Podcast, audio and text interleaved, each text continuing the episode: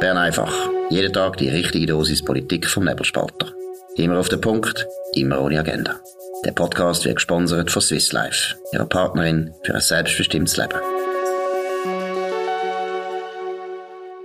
Das ist Bern einfach vom 27. Oktober. Ähm, willkommen zur Sendung, wo ihr die wichtigsten Sachen direkt erfahrt auf eure Ohren, um aus der Schweiz, aus der Welt. Heute reden wir über den Neutralitätsbericht vom Bundesrat, oder die Antwort auf ein Postulat, das man lange erarbeitet und ersehnt hat. Und dann reden wir auch noch über ähm, den Elon Musk, der Twitter übernimmt und über das Wahlbarometer von der SRG, Meldungen, gestern Sport äh, noch gekommen sind. Am Mikrofon in Zürich ausnahmsweise Dominik Feusi und, glaube ich, in Basel Serkan Abrecht. Hoi Serkan. Hoi Dominik, ja, in Basel. Wunderbar. Gut, wir fangen an. Es ist ähm, etwas passiert in der Schweiz, nämlich der Bundesrat hat mitteilt, er hätte einen Bericht geschrieben, ähm, eine Antwort auf ein Postulat und der Bericht, der ist anders ausgefallen, als man ursprünglich so ein bisschen angepeilt hat. Ihr erinnert euch, das ist auf nebelspalter.ch, ist eine Geschichte vom Serkan Abrecht, dass da eine Expertenkommission eigentlich etwas anderes will, nämlich äh, mehr Spielraum in der Neutralität Neutralität, es hat verschiedene Begriffe gegeben, wertebasierte Neutralität oder kooperative Neutralität, ein Begriff vom Bundespräsident Ignazio Cassis. Eine Kommission hat da Papier abgeliefert, wo du äh, hast äh, und, und die NZZ auch. Und ähm, jetzt ist aber alles anders äh, gekommen. In dem Postulatsbericht sagt man faktisch, man bleibt bei der Doktrin von 1993. Ich tue auch den Bericht von 1993 unten dran verlinken. Man bleibt bei dieser Art von Neutralität. Was ist da genau passiert, deiner Meinung nach? Also es ist sehr interessant, was passiert ist, was der Bundesrat gemacht hat. Und wir hätten es schon, hätten es schon können ahnen, wo rausgekommen ist, das können Sie auch auf nebenspalt.ch hören und lesen. Ähm, wo er den Bericht, der ursprünglich von dem, vom Expertengremium unter, beim EDAS, beim Gassis angesiedelt, abgelehnt worden ist, der Bundesrat schon angetönt hat, man will eigentlich keine Neudefinition von Neutralität und sowieso findet man es ein bisschen schwierig, Neutralität dermaßen festzunageln, wenn man sich immer wieder zurück darauf berufen und seinen Handelsspielraum einschränken. Und genau das hat der Bundesrat jetzt gemacht. In dem aktuellen Bericht, der gestern veröffentlicht worden ist, tut er wirklich aufzeigen, wie ähm, die Schweizer Neutralität entstanden ist. Kurzer Blick zurück, denn wie sie in den letzten Jahrzehnten gehandhabt worden ist, wie sie wahrgenommen worden ist.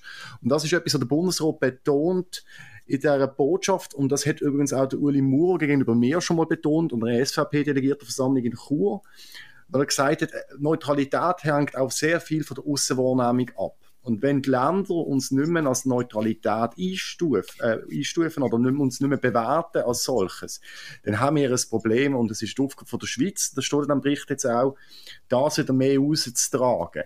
Und ich habe ein bisschen den Uli Muro gelesen in, der, in, der, in diesem Paper, in diesem Bericht, wo ich mich zurückerinnert habe an unser Zusammentreffen damals in Chur. Mhm. Es ist natürlich so, dass eben, ich glaube wirklich der ähm, Ignazio Cassis und die anderen Bundesräte gemerkt haben, dass sie nicht ins Ziel kommen, mit dem Ansinnen Neutralität zu verändern. Und so hat man jetzt letztlich nachgegeben.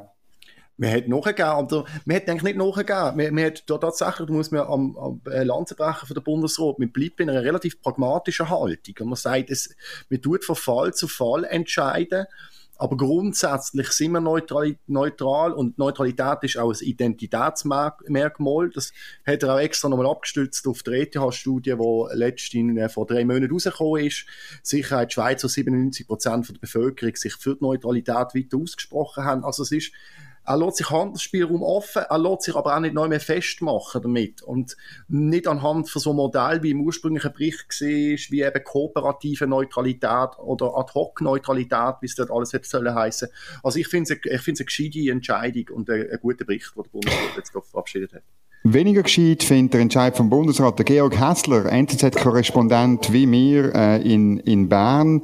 Und er hat einen Kommentar geschrieben und er bezichtigt den Bundesrat, er schlafe sozusagen. Er, er äh, hätte nicht gemerkt, dass die Welt rundum sich geändert hat und er tut sich etwas vorspielen, indem er jetzt eben nicht äh, zu einer, wie auch immer, mit einem Adjektiv versehenen ähm, Neutralität äh, gewechselt hat. Man spürt förmlich das Leiden von Georg Hessler.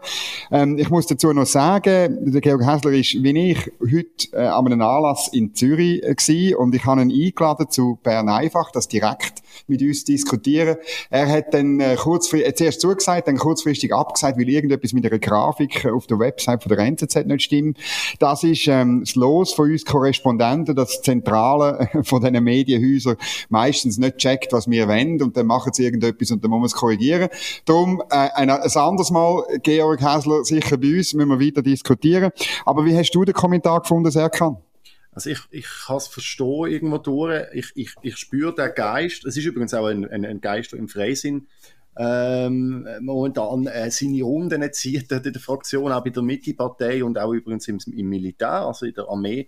Es geht darum, dass man mehr will involviert sein in die geopolitische Lage und mehr will mitsprechen.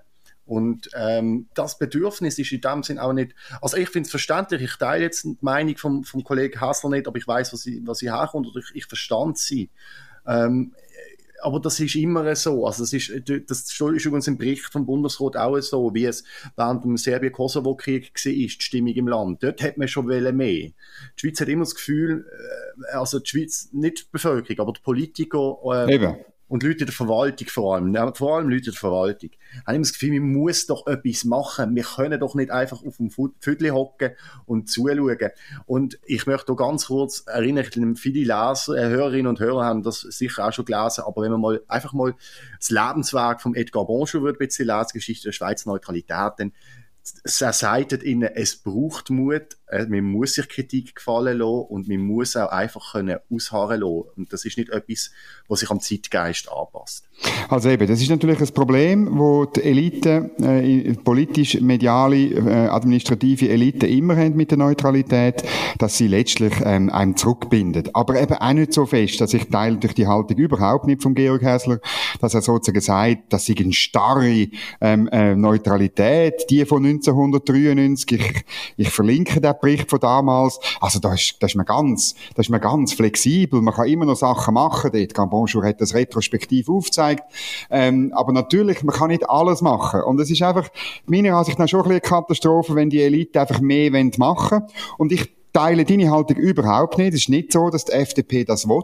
Das kann, höre ich nicht. Auch bei den anderen Parteien im Übrigen. Ähm, äh, ich glaube wirklich, das ist nur die Position von der Mitte und äh, von Gerhard Pfister insbesondere. Es ist ein bisschen noch die Position von der Grünliberalen, oder? Äh, aber auch dort nicht ganz. Weil wenn man dann auf die konkrete Frage geht, oder? Dann will eben niemand zum Beispiel Waffen liefern an die Ukraine. Und es wird niemand, dass die Munition, ähm, wo wir Deutschland geliefert haben für den ähm, Flugabwehrpanzer, den Flakpanzer Gepard, ähm, dass wir die weiterliefern an, an die Ukraine. Das, das ist am Schluss, nicht einmal die SP ist dort dafür. Und darum glaube ich, das ist ein Phantomschmerz von, von Georg Häsler, weil die Position, dass man da irgendwie kooperative Neutralität macht, wo man dann eben noch mehr Spielraum hat, das wird eigentlich in Bern niemand und der Bundesrat hat das gemerkt und das verursacht natürlich bei denen, die das unbedingt wollen, wahnsinnige Schmerzen, aber man muss vielleicht einsehen, was politisch möglich ist und was nicht.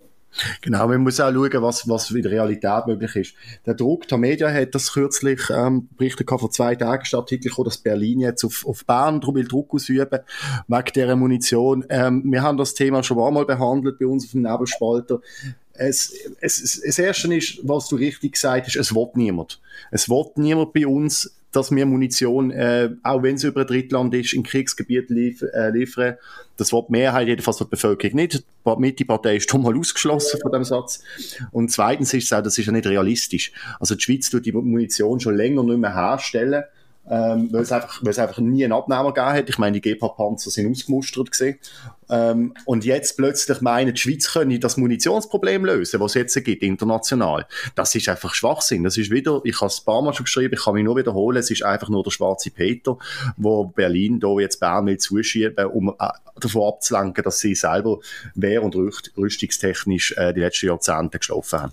Ja, also man muss auch noch erwähnen, du hast ja damals mit einem norwegischen Hersteller von dieser Munition telefoniert und der hat mehr oder weniger gesagt, äh, dass sie glücklich wären, sie würden Deutschland sofort beliefern liefern. Also gut, dann bestellen die Dinger halt in Norwegen. Also da muss man ehrlich sagen, das finde ich, das finde ich nicht, ähm, nicht irgendein Argument, sondern da, da tut man einfach billig Druck ausüben. Ich bin gestern, habe ich eine ähm, Podiumsdiskussion moderiert, ähm, mit, äh, jemandem von der SVP, der Franz Grüter, mit dem Matthias Michel, Ständerat FDP Zug, ähm, mit der Franziska Roth, SP Solothurn und mit dem Roland Fischer, ähm, Grünliberal Luzern, sind also, Franziska Roth ist in der Sicherheitspolitischen Kommission, alle anderen sind in der Außenpolitischen Kommission, der Roland Fischer ist Präsident von der Schweizerischen Gesellschaft für Außenpolitik.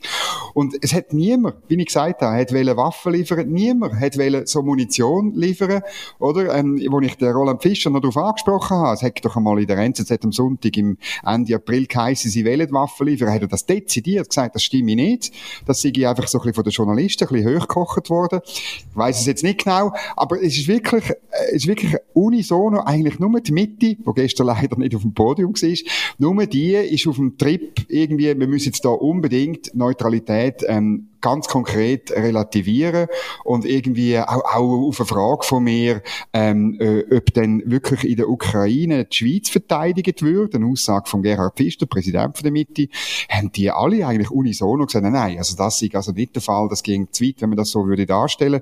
Und auch die FDP, und das ist doch interessant ähm, hinsichtlich dem Kommentar von Georg Häsler, der FDP-Vertreter Matthias Michel hat darauf hingewiesen, wie flexibel eigentlich ähm, die, die, der Bericht von 1993 ist und dass der eigentlich langt und dass er äh, zufrieden ist, dass, es, dass der Bundesrat da nicht irgendein äh, ein Experiment macht. Jetzt muss ich dich noch fragen, bei der SVP ist ja die Neutralitätsinitiative in Arbeit, also die wird in diesen Tagen publiziert und dann fängt die Sammelfrist an.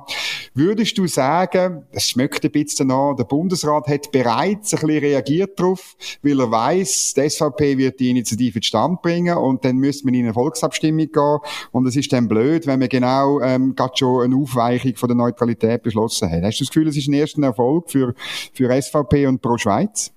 Ich glaube, also ich glaube erstens, dass es, äh, das ist meine Einschätzung, dass der Bundesrat das sicher in Betracht gezogen hat oder den Bericht ähm, verfasst hat, um er selber ein bisschen Druck wegzunehmen.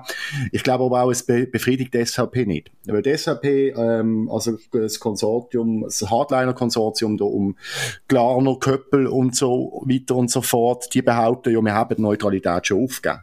Also wir sind nicht mehr neutral, wir sind gemäß ihrem äh, in ihrer Ansicht sind wir bereits Kriegspartei. Ich glaube, der Bericht wird sie immer noch nicht zufriedenstellen. Aber es ist immerhin, ich glaube, eine Aufweichung von der Neutralität.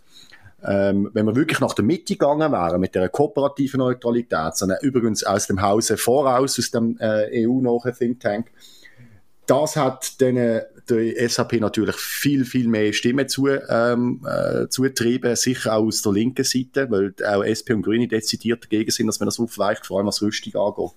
Also dementsprechend, ja, es ist nicht schlecht und die Lage von der SAP mit ihrer Initiative ist sicher nicht erfolglos, aber sie ist jetzt nicht gerade besser geworden, würde ich sagen. Was mir auch noch ähm, so ein bisschen aufgefallen ist bei dieser Neutralitätsdiskussion, oder? Man will sie offenbar, hat, man will sie jetzt ein bisschen wie, wie, wie wieder in den Kühlschrank tun, oder? Ich muss zugeben, der Neutralitätsbericht von 1993, den habe ich irgendwie vor 20 Jahren als Köfferli-Träger von einem Sicherheitspolitiker, habe ich den schon mal gelesen, aber ehrlich gesagt, habe ich mich nicht groß erinnert, was da drin steht. Und jetzt, jetzt, jetzt nimmt man ihn halt wieder führen, jetzt gilt er wieder, man tut ihn bei sich abspeichern, oder? Wir Journalisten, und äh, schaut ihn ein bisschen an. Aber irgendwo durch, zwischen zwischen, zwischendrin haben wir über die Neutralität und was sie genau bedeutet und wie der Handlungsspielraum ist, gar nicht so wahnsinnig geschwätzt. Und wahrscheinlich ist das gar nicht so eine schlechte Situation gewesen. Das stimmt. Was ich noch kurz möchte anmerken, was ich einfach ein bisschen bewundernswert finde, ist die, die Flexibilität von gewissen Journalisten aus dem Haus Tamedia. Plötzlich, wenn du dich kannst erinnern, wenn es immer, wenn es um Kriegsmaterialexport gegangen ist und Beschränkung von Rüstungsexporten, dann haben die dafür angeschrieben, dass die Schweiz ja nicht, nicht einmal ein Kügel irgendwo ins Ausland dürfen schicken. Ich weiss nicht, wenn du, du, noch, du kannst an das Söldnergesetz Debakel erinnern, damals die Pilatus-Kampagne von Tamedia, weil die da Rüst, äh, Wartungsarbeiten in Saudi-Arabien durchführen und plötzlich sind die alle dafür, dass wir, was gibst was hast, Raketen, Granaten, Munition in Kriegsgebiet gehen liefern. Das ist, das finde ich noch eine bemerkenswerte äh, Flexibilität bei diesen Journalisten.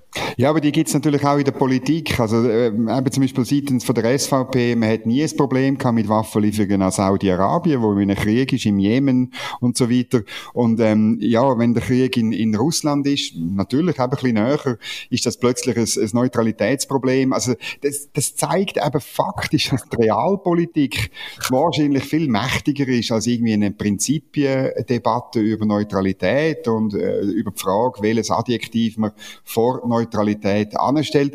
Das Gleiche, ich meine, das, was du sagst, äh, das gilt natürlich auch für die SP, oder? Ich meine, äh, die SP und, und die Grünen und die, teilweise auch die Grünliberalen und die Mitte haben ja einer Verschärfung vom Kriegsmaterialgesetz zugestimmt, oder? Und jetzt äh, wird man plötzlich Waffen liefern. Also, man sieht, wie letztlich äh, der, der, der russische Krieg in der Ukraine natürlich auch das Nachdenken über, über ähm, Neutralität und über Kriegsmittelexport, äh, insbesondere auch von Dual-Use-Güter und so weiter, ganz, ganz komplett äh, verändert hat. Ähm, darum ist das, das Podium gestern so interessant gewesen, ähm, weil man, weil man plötzlich, äh, es hat einzelne Fragen gegeben, wo, wo, es dann überraschende Koalitionen gegeben hat äh, zwischen den verschiedenen Parteien. Ja, äh, jetzt, was wir auch noch besprechen dringend, ist ähm, das SRG-Wahlbarometer, ein Jahr vor der Nationalratswahl. Das ist ganz klar, ähm, das ist sehr, sehr weit weg und, und viele Veränderungen sind auch bei dieser Umfrage sind im, äh, im Fehlerbereich, aber man sieht äh, ähm, plus 0,5 äh, bei der SVP, minus 0,5 bei der SP, plus 1 bei der FDP, minus 0,5 bei der Mitte, minus 1,5 bei den Grünen, plus 1,5 bei den Grünliberalen. Ja, das sind so die Resultate im Schnelldurchlauf. Wenn das so käme, dann würde nicht wahnsinnig viel passieren, dann würde die SP nicht hinter die FDP zurückkehren und die Grünen würden nicht irgendwie äh, die Mitte oder sogar die FDP überholen, die Grünliberalen ebenfalls nicht. Ähm, ja, das ist wahrscheinlich dann, wenn es so kommt, eine relativ langweilige Wahl. Siehst du das auch so?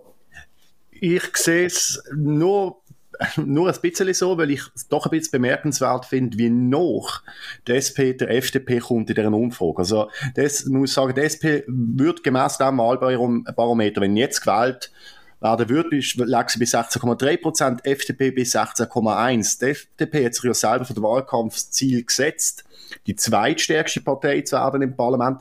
Und jetzt sieht es nicht so schlecht aus. Also das finde ich schon. Und ich, man muss daran denken, dass, äh, die SP hat die letzte Wahl schon das schlechteste Ergebnis in ihrer Geschichte, wenn ich das richtig in Erinnerung habe, eingefahren. Exakt. Und sinkt jetzt nochmal. Also das ist wirklich, das tut nochmal die Krise bei den Sozialdemokraten erneut aufzeigen. Und wenn die Grünen auch noch verlieren, dann hat der linke Block, nicht der mitte-linke Block, aber der linke Block massiv verloren. Das sind insgesamt dann zwei Prozentpunkte, die dann in Bern verloren gehen. Also das hat, ist schon noch einschneidend, muss ich sagen. Ja, es ist einfach zu wenig, um irgendeine Verschiebung im Bundesrat zu rechtfertigen. Es wird dann einfach so weitergehen, oder? Also die SP müsste deutlich mehr noch verlieren. Ähm, auch so Szenario, dass ein SP-Sitz zu den Grünen ging, dann müssen wirklich die Grünen gewinnen.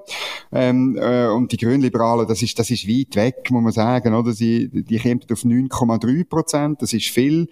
Ich bin auch nicht sicher, ob dann, ähm, gerade bei den kleineren Parteien, oder? Ist es ganz schwierig, von so einem Umfrageergebnis das dann in Sitz umzumünzen, oder? In, in, in diesen 26 Wahlkreisen, die man hat, ist es wirklich kompliziert, dann zu sagen, okay, wenn die Grünliberalen tatsächlich plus 1,5 Prozent machen, dann bedeutet das irgendwie vier, fünf Sitze mehr.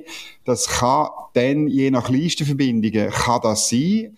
Aber ich glaube auch, was die Grünliberalen angeht, da wird es nicht mehr einfach sein für die Grünliberalen wie vor vier Jahren, clevere Listenverbindungen zu machen, weil ähm, letztlich die anderen Parteien ähm, ein bisschen vorgewarnt sind. Oder?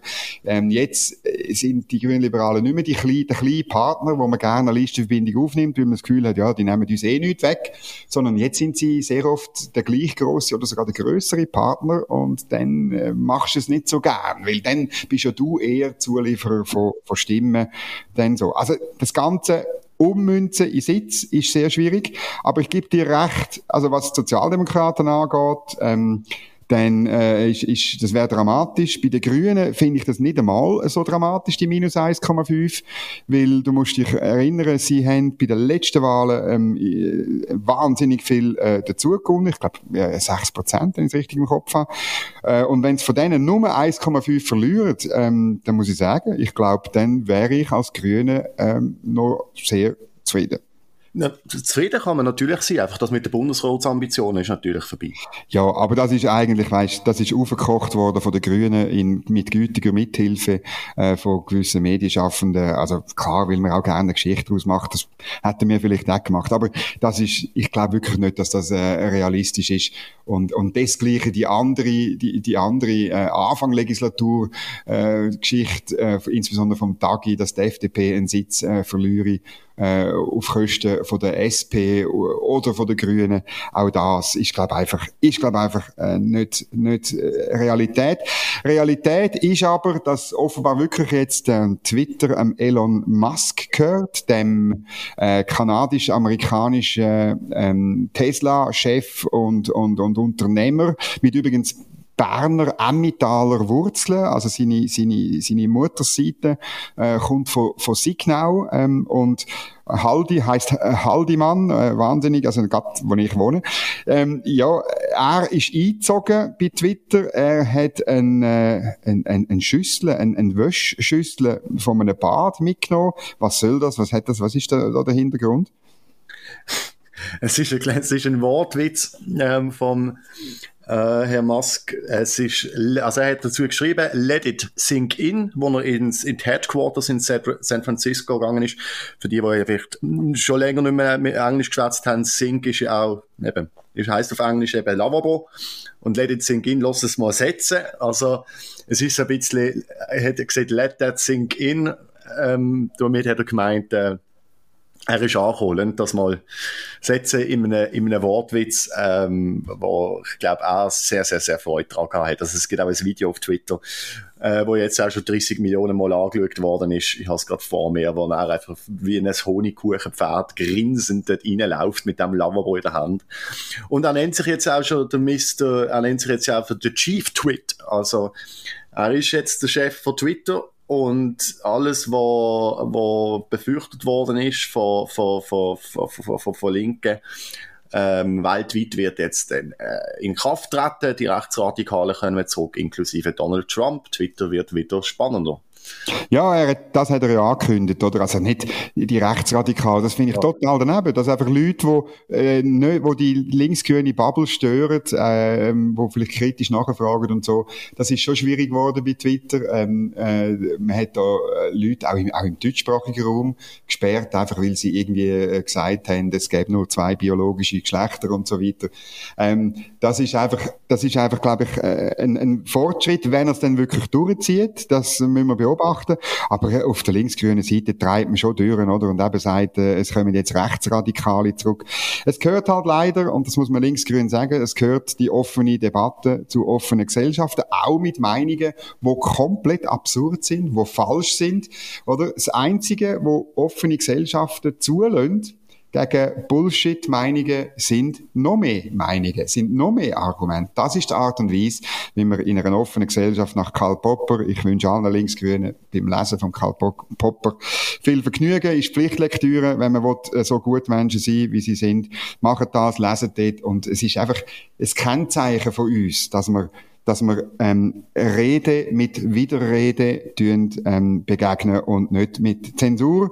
Wenn man das will, dann muss man ein anderes Gesellschaftssystem haben, aber ähm, dann soll man das gefälligst auf politischem Weg einführen. Ja, das ist es gewesen. Bern einfach am 27. Oktober.